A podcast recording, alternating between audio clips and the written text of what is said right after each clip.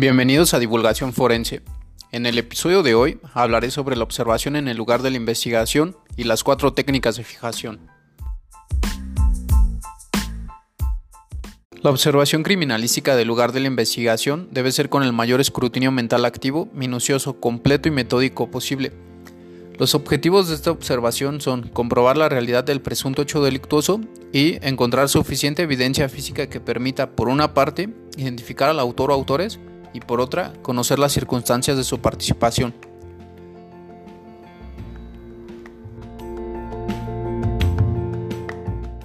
Es apropiado tener presente los siguientes aspectos.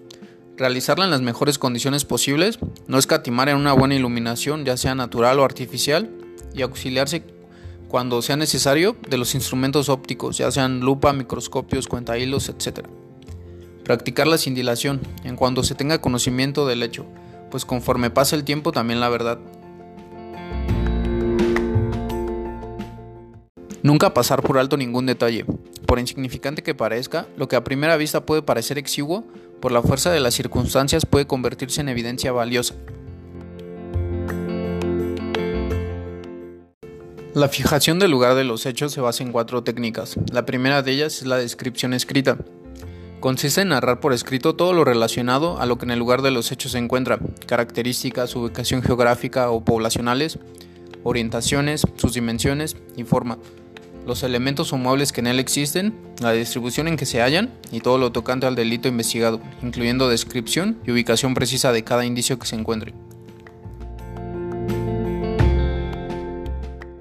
Debiendo contener fecha, hora y localización de la búsqueda, tiempo atmosférico y condiciones de luz, identidad de las personas participantes, órdenes e instrucciones impartidas al personal, condiciones y posición de los elementos materiales de prueba encontrados. En caso de ser recinto cerrado, una vez abarcado el conjunto, se fijarán las vías de acceso, puertas, ventanas, etc., continuando con el piso, las paredes, el techo, los muebles, herramientas, armas, proyectiles, casquillos, impactos, manchas y cadáver si es que lo hay. A fin de descubrir la evidencia que pudo haber sido ocultada por el autor o autores, se revisarán los baños, las despensas y los sitios oscuros. En lugares abiertos es aconsejable hacer lo mismo con los alrededores, aplicando los procedimientos de rastreo. El segundo aspecto importante es la fotografía forense. Gracias al documento fotográfico, en cualquier momento podemos recordar de manera fidedigna el lugar de los hechos y cómo se encontraba, cadáver, armas, manchas, huellas, etc.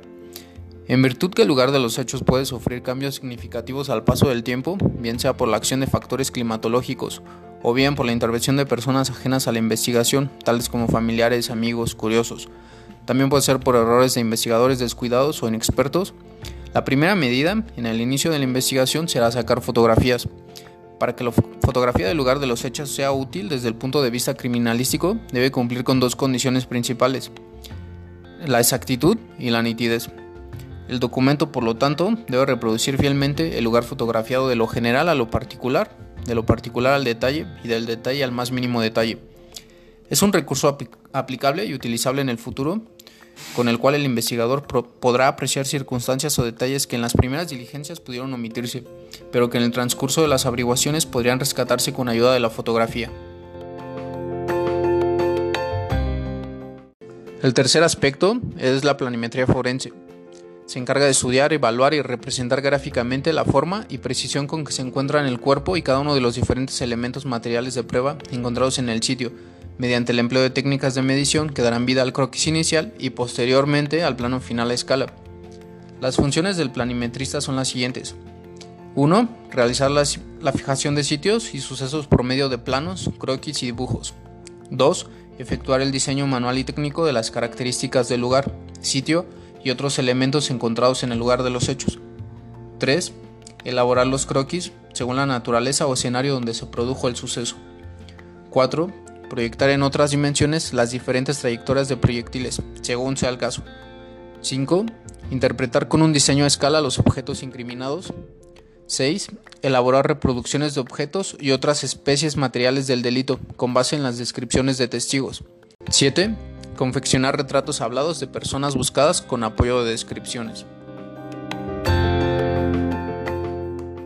Habrá ocasiones en que se encontrarán en el lugar de la investigación ciertas huellas sobre lodo, arena, tierra suelta, nieve, etc., producidas por pisadas calzadas o descalzadas, por neumáticos, bastones, muletas, patas de animal, etc.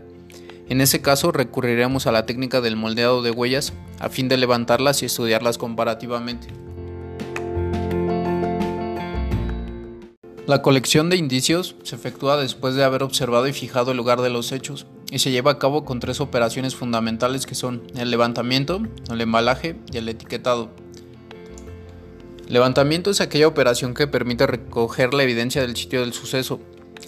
El manejo inadecuado de la evidencia física conduce a su contaminación, a su deterioro o a su destrucción. Por esta razón, cuando llegue el momento de ejecutar su levantamiento, se realizará con la debida técnica a fin de evitar las consecuencias antes mencionadas. En primer lugar, levantar toda evidencia física, con la consigna de más vale pecar por exceso que por defecto. En segundo lugar, manejarla lo estrictamente necesario para evitar su alteración o contaminación. En tercer lugar, deberán ser lavados meticulosamente antes y después de su uso todos los instrumentos utilizados para su levantamiento. El cuarto, levantarlo por separado. Y quinto, embalarla individualmente, procurando mantener íntegra su naturaleza. El embalaje es aquella maniobra que se realiza para guardar, inmovilizar, preservar y lograr la protección de un indicio.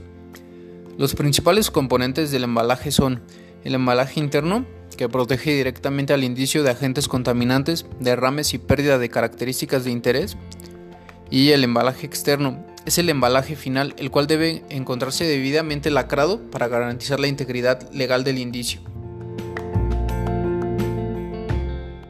El sellado o lacrado garantiza la integridad del indicio contenido en el recipiente, evitando acciones de alteración, sustitución o extracción.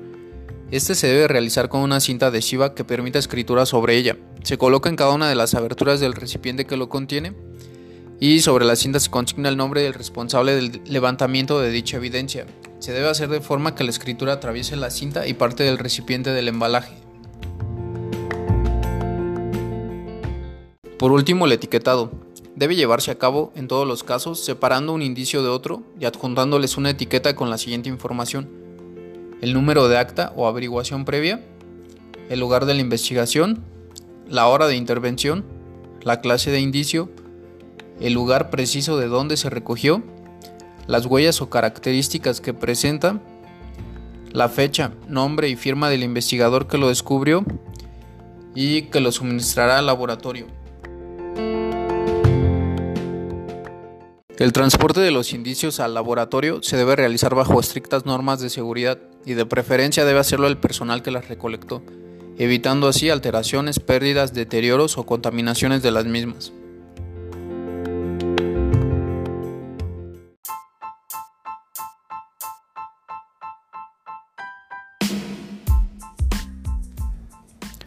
Por mi cuenta ha sido todo, muchas gracias por escucharme, los espero en el próximo episodio.